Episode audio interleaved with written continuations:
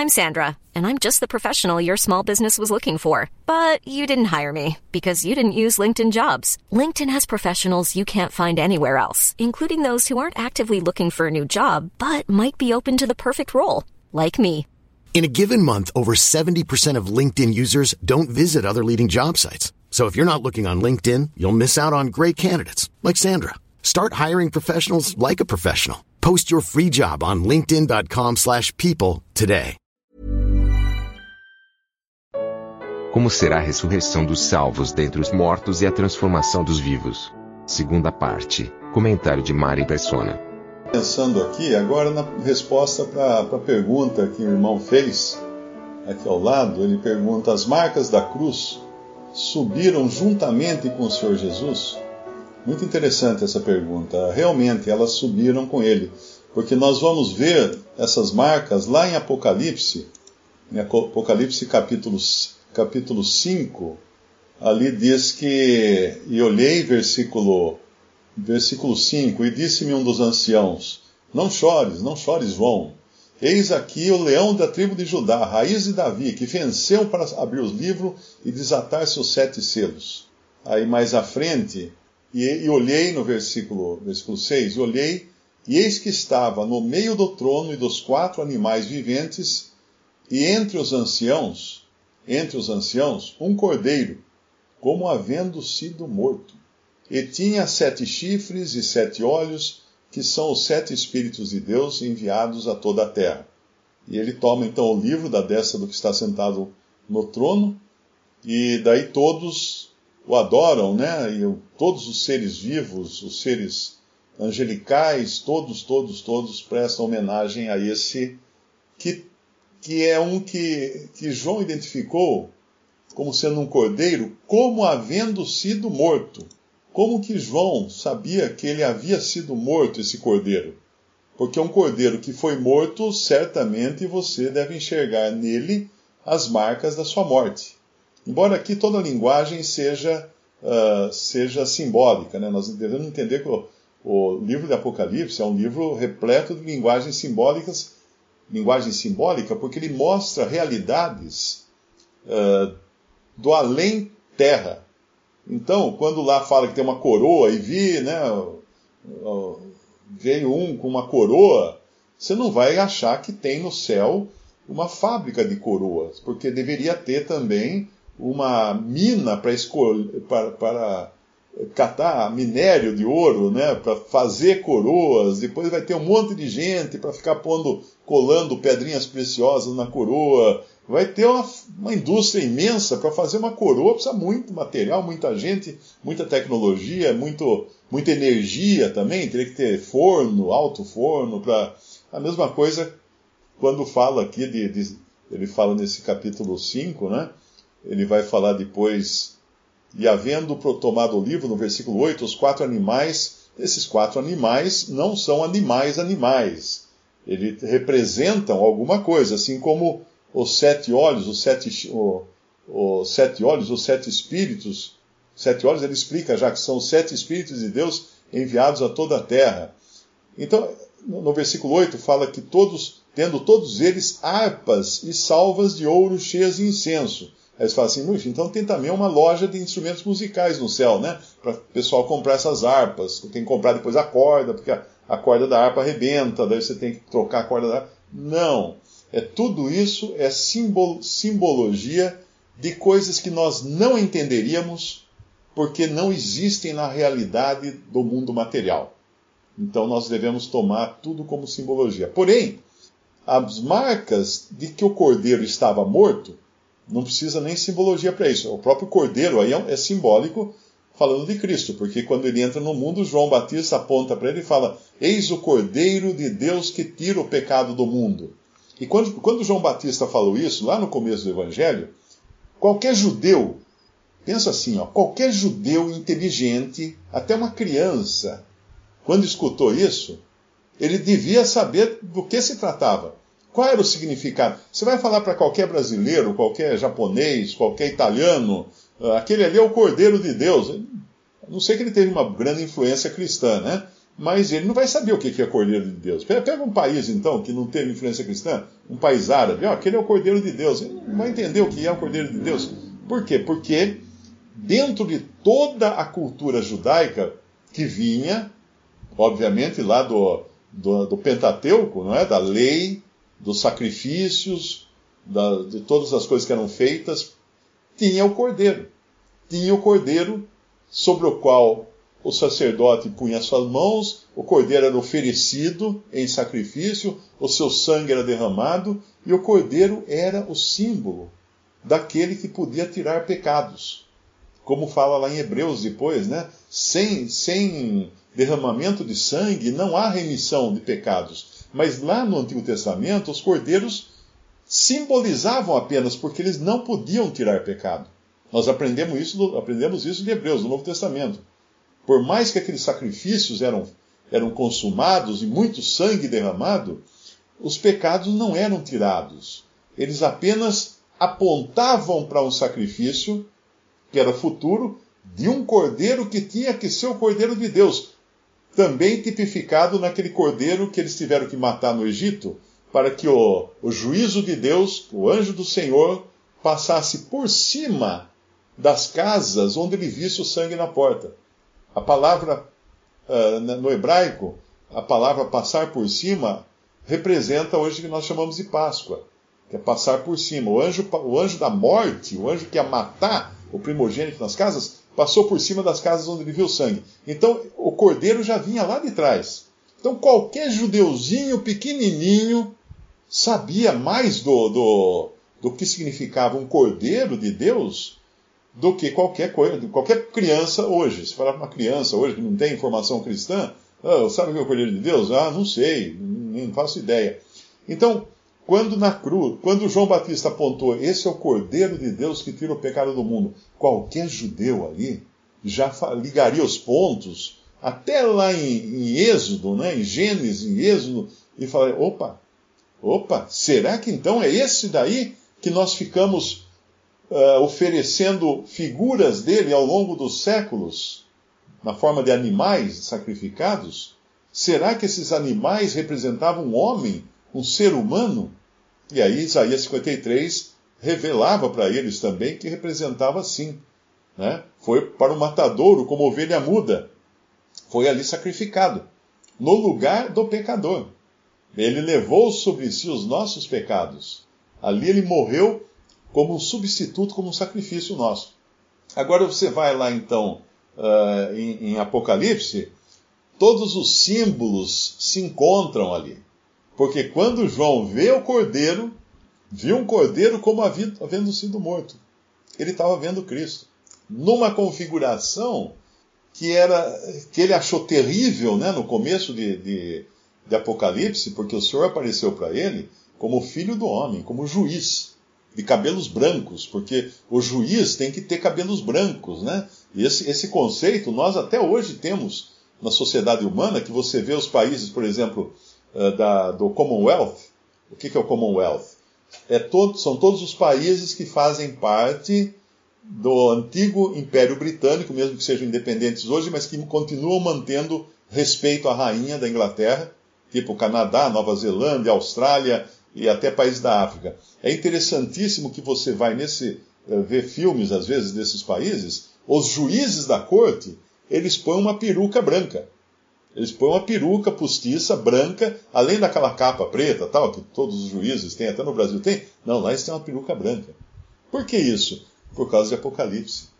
Por causa de Apocalipse, porque o Senhor aparece para João no começo como o filho do homem, que é o que vai julgar os pecadores diante do grande trono branco, e ele vem com cabelos brancos como a neve.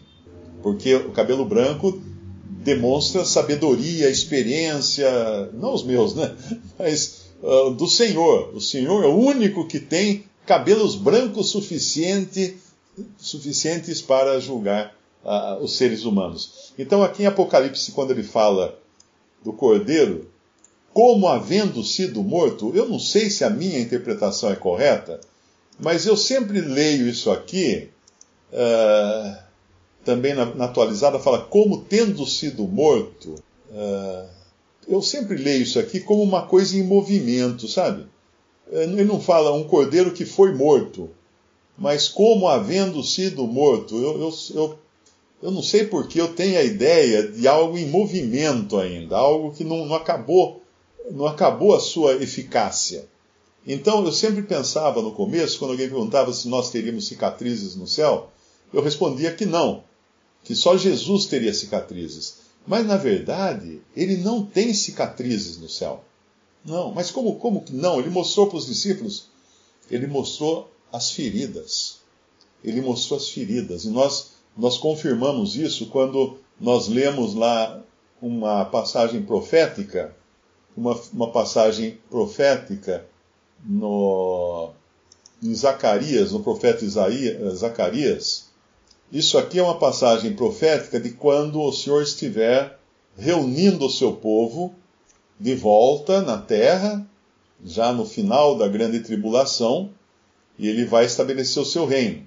E nesse processo que ele faz isso, primeiro os judeus que estão na Judéia serão aqueles que verão o Senhor Jesus, e aí então o reconhecerão né, como aquele, verão aquele a quem traspassaram. Tem outra passagem que fala isso profeticamente. Verão aquele a quem traspassaram.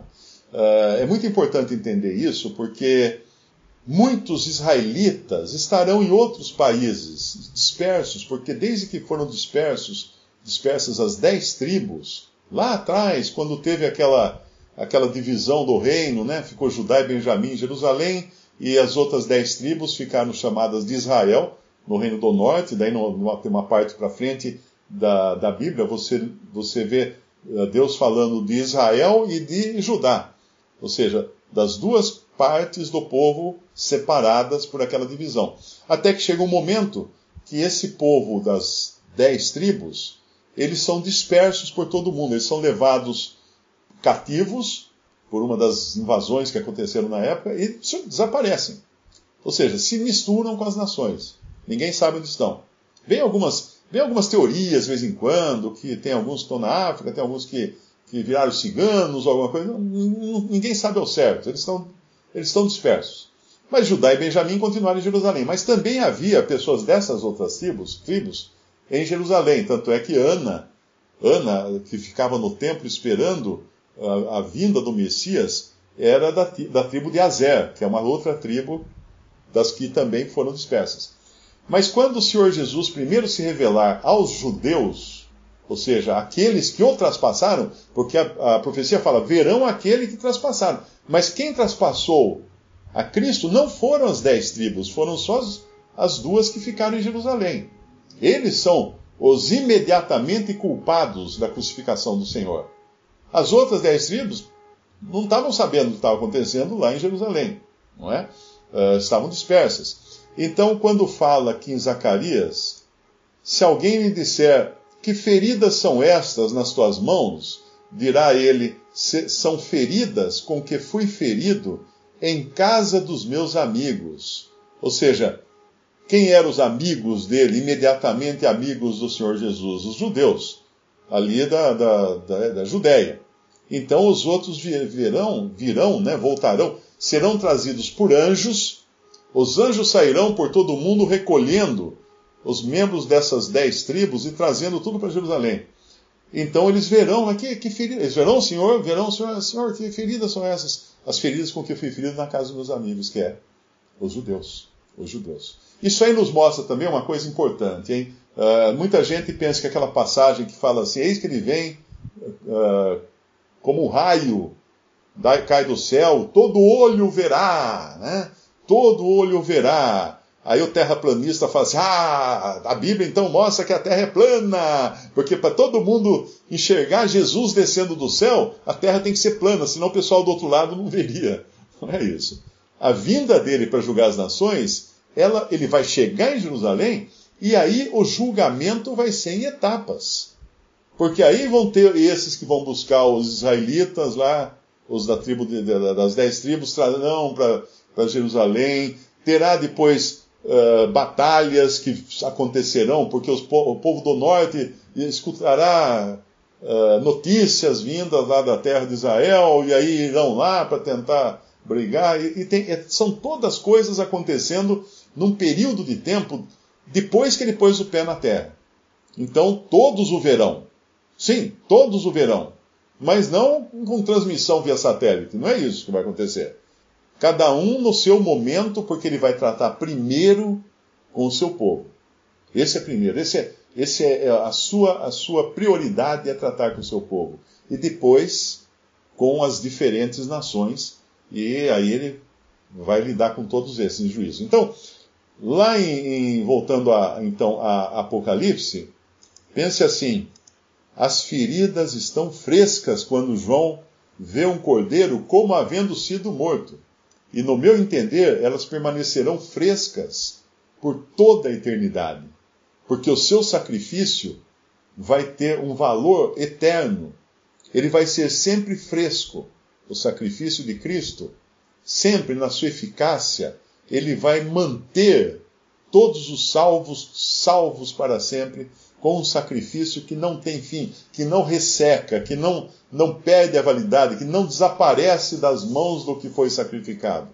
Não, porque uma cicatriz também, depois de muitos anos, eu tinha uma aqui, que quando eu era criança, eu enfiei um espinho na mão, na palma da mão, e o espinho saiu, mas deixou sujeira dentro da debaixo da pele. Então, quando criança, eu sempre tive essa pinta grande na palma da mão e eu me, eu me gloriava, né, para os meus amiguinhos. Ah, aqui, ó, entrou um espinho aqui daquela, daquela planta, eu acho que chama coroa de, coroa de Cristo, alguma coisa assim, né, um puxa espinhão assim, atravessou na minha mão. E aí mostrava, vai a pinta aqui, ó, aqui entrou um espinho. Olha, hoje eu olho para minha mão, eu não sei onde é que está a pinta porque ainda eu tinha, na adolescência ainda estava lá, mas hoje não, ela desapareceu. Então, cicatrizes desaparecem, desaparecem até natura, naturalmente. Eu tenho uma cirurgia na barriga, eu falei assim, nossa, vai ficar, vai ficar, parece que tem que pôr um zíper depois aqui, né? E agora, com o tempo, eu fui vendo, tá, tá cada vez mais coisinha fininha, quase que não dá para perceber. A dele não.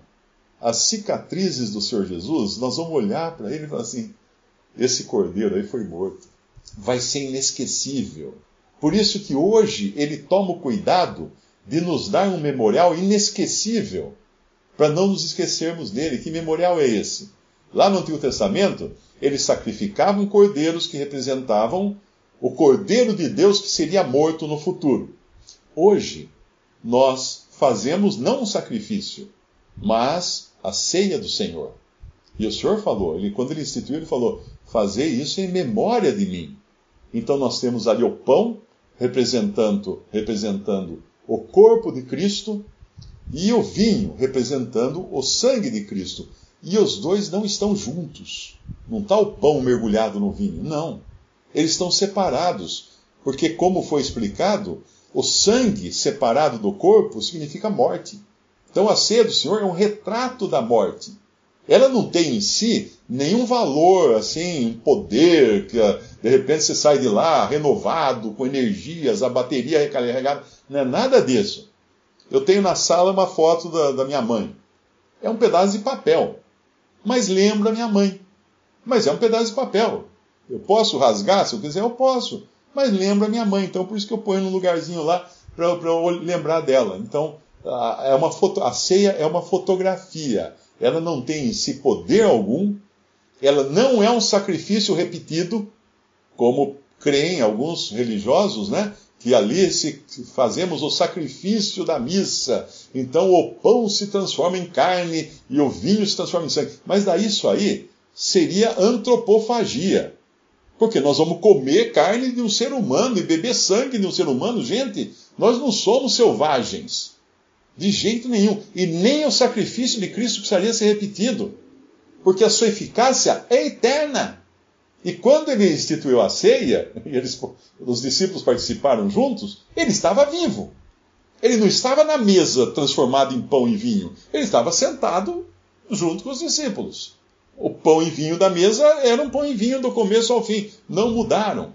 E alguns até chamam de sacrifício da missa. Eu escutei uma vez um que falava que era sacrifício da missa, porque era um sacrifício ter que aguentar a missa até o fim. Mas na realidade, Não tem nada a ver isso daí, né? No fim acabam criando, ai ah, não, põe a óssea na boca. Teve um cara que mordeu, saiu sangue, escorreu sangue da boca dele, porque ele mordeu a óssea. Gente, isso é tudo, tudo bobagem, isso é tudo idolatria, isso aí é tudo superstição.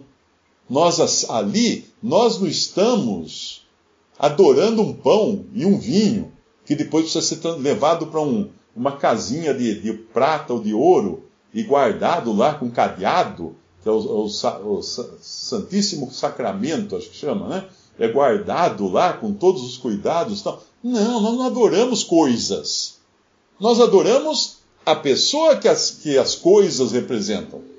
E no caso da ceia do Senhor, o corpo, um único corpo, representa o único corpo do Senhor, tanto o corpo dele que morreu na cruz, como hoje a igreja, que é formada de muitos membros, mas é um único corpo, da qual Cristo é a cabeça no céu. Não tem cabeça na terra, não. Não, não, não siga alguma coisa que tem cabeça na terra, porque você vai perder tempo. Você está tirando de vista Cristo. Tudo que nós falamos aqui, gente, anote, é para exaltar Cristo. E mais nada. Nem coisas, nem pessoas, nem líderes, nada. É para exaltar Cristo. Será que não dá para perceber isso? Que é colocado Cristo sempre na frente de todo assunto que aqui é tratado, para que ele tenha primazia em todas as coisas, e ele terá depois, até na, na criação toda, ele, terá primazia. Então, voltando ao assunto do, do, do cordeiro, sim, ele tem as marcas, nós veremos essas marcas quando encontrarmos com Jesus. Uh, meus pais já estão vendo lá no céu, eles partiram já, estão com ele em espírito, aguardando a ressurreição do corpo. O próprio Senhor Jesus também está ansioso, se a gente pode chamar, dizer, falar de ansiedade, né, em relação a Cristo, que é perfeito, mas ele quer muito, ele quer muito chegar esse momento quando ele terá a ressurreição dos mortos e a transformação dos vivos para encher a casa dele, para que a casa do Pai fique cheia. Ela já está hoje cheia de muitos, mas ainda faltam alguns. Talvez você que esteja escutando hoje e ainda não creu em Jesus, seja o que está segurando a porta do ônibus aberta, cara. Entra logo, creia já em Jesus Cristo como seu Salvador. Porque na hora que o último, o último que deve ser salvo, entrar, fecha a porta. Acontece a ressurreição, Cristo vem, ressuscita os mortos, vem até as nuvens, né, no céu. Os mortos ressuscitam, os vivos são transformados e, vupt, todo mundo sobe para encontrar com ele nas nuvens. Porque ele não vem até a terra. Isso ninguém vai enxergar, porque ninguém enxergou a ressurreição de Jesus, a não ser os seus discípulos que o viram ressuscitado ninguém verá, ninguém viu Jesus subir ao céu, depois de 40 dias aqui, só ouviram os discípulos, porque eles eram nascidos de novo, e ninguém verá a ressurreição dos santos, dos salvos, e nem o arrebatamento, ninguém verá o arrebatamento, só os salvos, só aqueles que são de Cristo.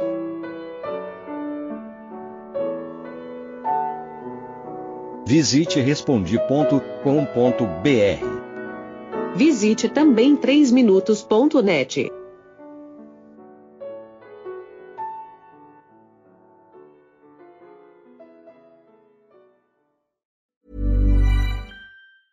Hey, it's Danny Pellegrino from Everything Iconic. Ready to upgrade your style game without blowing your budget? Check out Quince. They've got all the good stuff, shirts and polos, activewear and fine leather goods all at 50 to 80% less than other high-end brands. And the best part? They're all about safe, ethical, and responsible manufacturing. Get that luxury vibe without the luxury price tag. Hit up quince.com slash upgrade for free shipping and 365 day returns on your next order. That's quince.com slash upgrade.